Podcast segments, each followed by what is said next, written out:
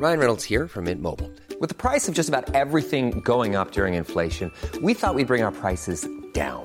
So to help us, we brought in a reverse auctioneer, which is apparently a thing. Mint Mobile unlimited premium wireless. Ready to get 30, 30, bit to get 30, bit to get 20, 20, 20, bit to get 20, 20, bit to get 15, 15, 15, 15 just 15 bucks a month. So, Give it a try at mintmobile.com slash switch.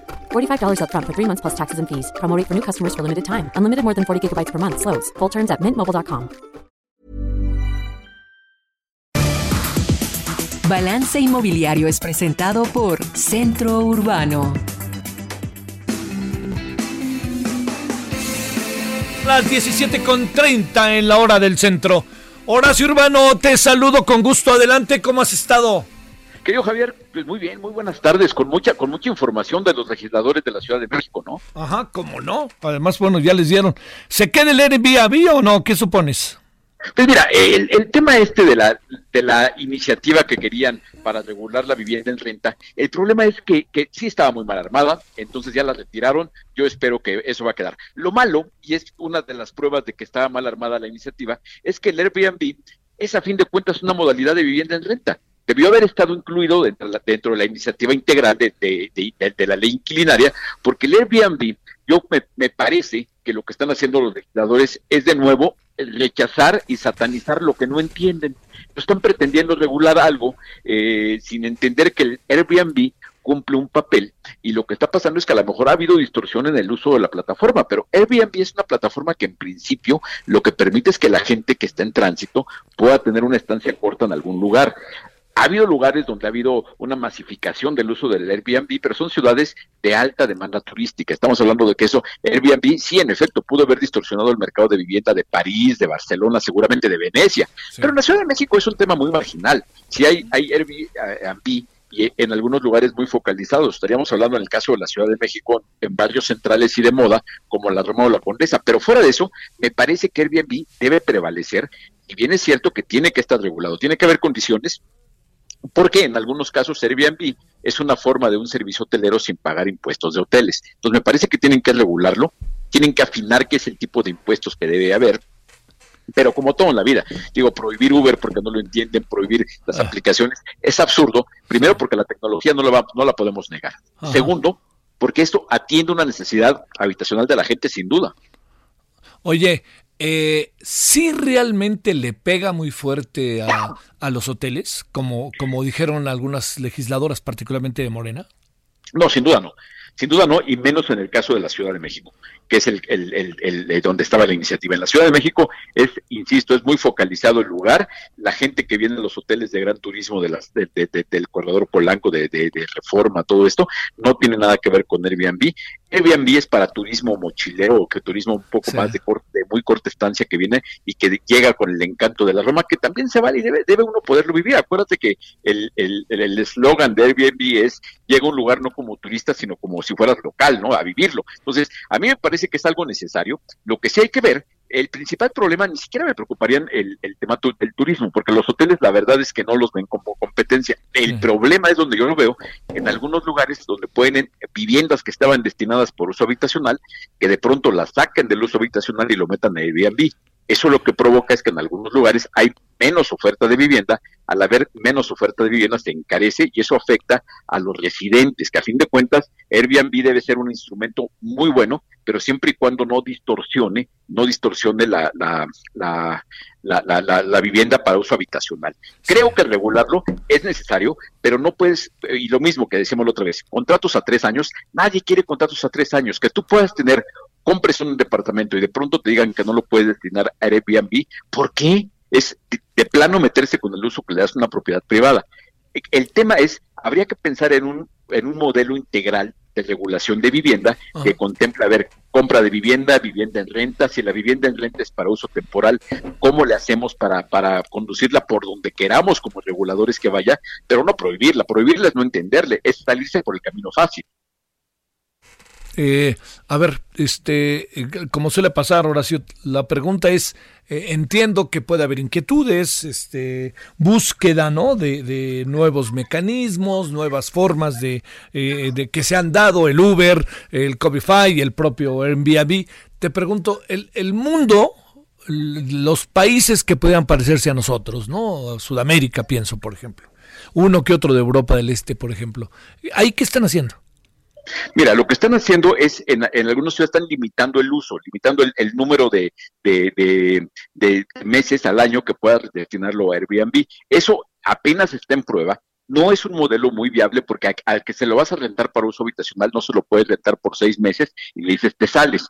Eh, tampoco pueden controlar muy bien porque hay lugares como hay lugares como Inglaterra donde está mucho más regulado la renta porque si hay la gente tiene contratos, la gente expide recibos. En México es muy informal.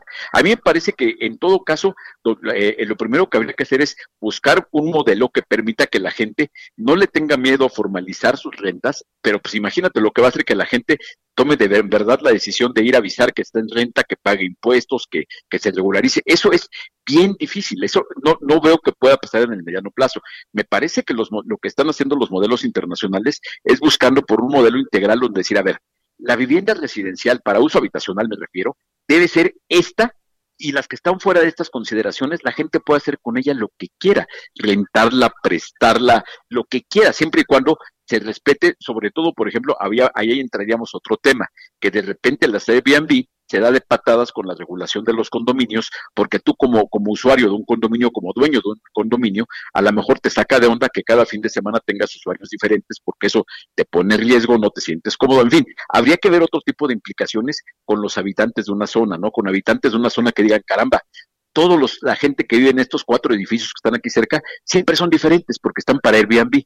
Eso a lo mejor no es lo deseable. Lo que habría que ver es cómo lo hacemos para definir, a ver, ¿Dónde es inevitable que haya Airbnb? Pues en la Roma y en la Condesa, porque hay mucha gente que los busca como un destino turismo, de turismo. Ay, vaya, hay gente que vive en la Ciudad de México que agarra un Airbnb en la Roma para el fin de semana. Gente que vive en la periferia por el, por el, por el gusto de estar en algunos barrios que ubican de moda. Hay propiedades que están muy padres, que la verdad vale la pena. Si te puedes quedar de repente en un muy bonito departamento en, en una colonia bonita, sí lo vale pero, pero a mí me parece que el tema no es Airbnb, el tema es definir muy bien dónde debe ir la vivienda para uso habitacional y cómo le hacemos para que esa vivienda de uso habitacional no quede distorsionada, porque a fin de cuentas el, pretexto que ponen para, eh, para, para rechazar Airbnb es que provoca que la gente no pueda pagar la renta y que eso, y es la famosa gentrificación de que esas personas vayan a la periferia.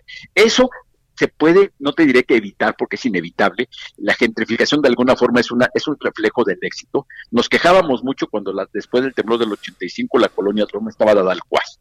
Ahora que se recupera nos quejamos porque expulsa habitantes. Nunca vamos a estar contentos. El éxito en, una intervención urbana inevitablemente provoca gentrificación. Lo que tiene que hacer el gobierno es crear condiciones para que ellas, esos habitantes que ahí vivían, o puedan vivir relativamente cerca o ni hablar crearles condiciones adecuadas para que puedan vivir rentando o comprando donde sea adecuado para sus posibilidades y necesidades. A ver, Pero creo que... Dime, dime. No, dime, dime, No, dices tú, creo que...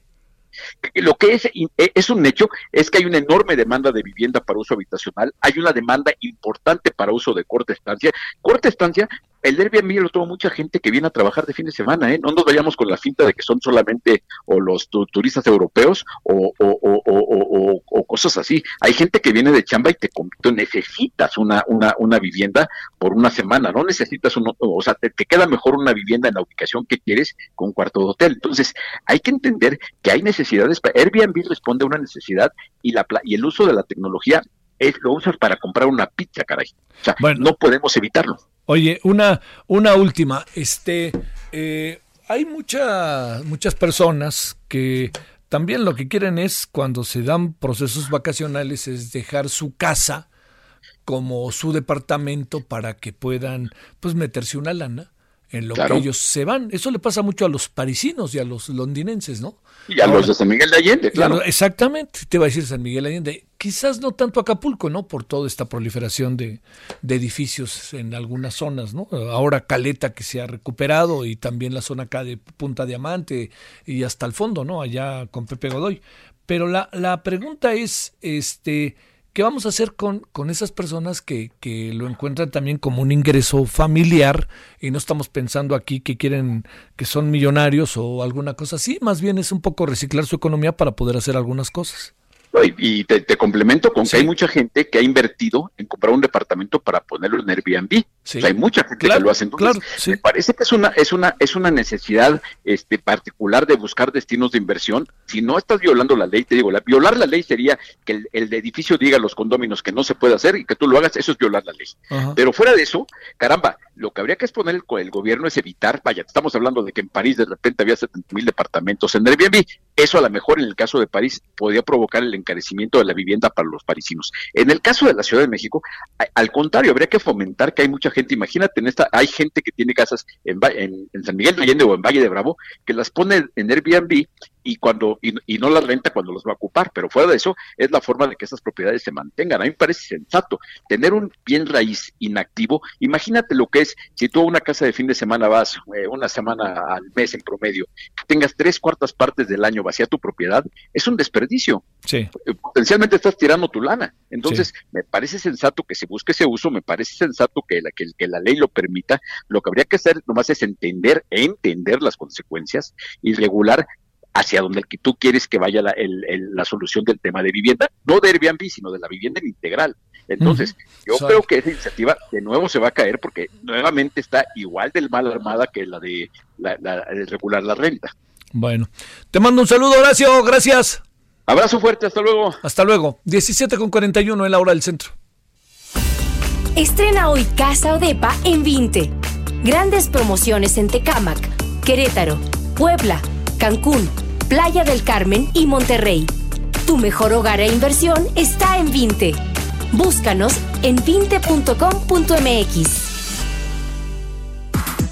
Balance Inmobiliario fue presentado por Centro Urbano.